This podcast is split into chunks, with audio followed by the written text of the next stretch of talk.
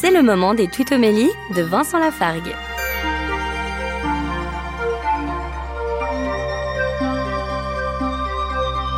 Dans la lettre aux Galates, chapitre 5, le verset 22 dit Voici le fruit de l'esprit amour, joie, paix, patience, bonté, bienveillance, fidélité, douceur et maîtrise de soi. On a l'habitude de la liste des dons de l'esprit que le prophète Ésaïe nous donne dans son livre.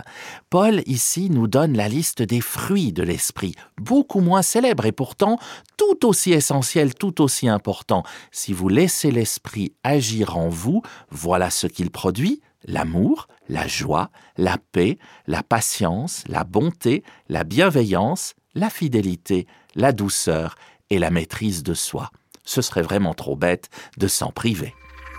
Retrouvez Vincent Lafargue sur sa chaîne YouTube, Serviteur quelconque.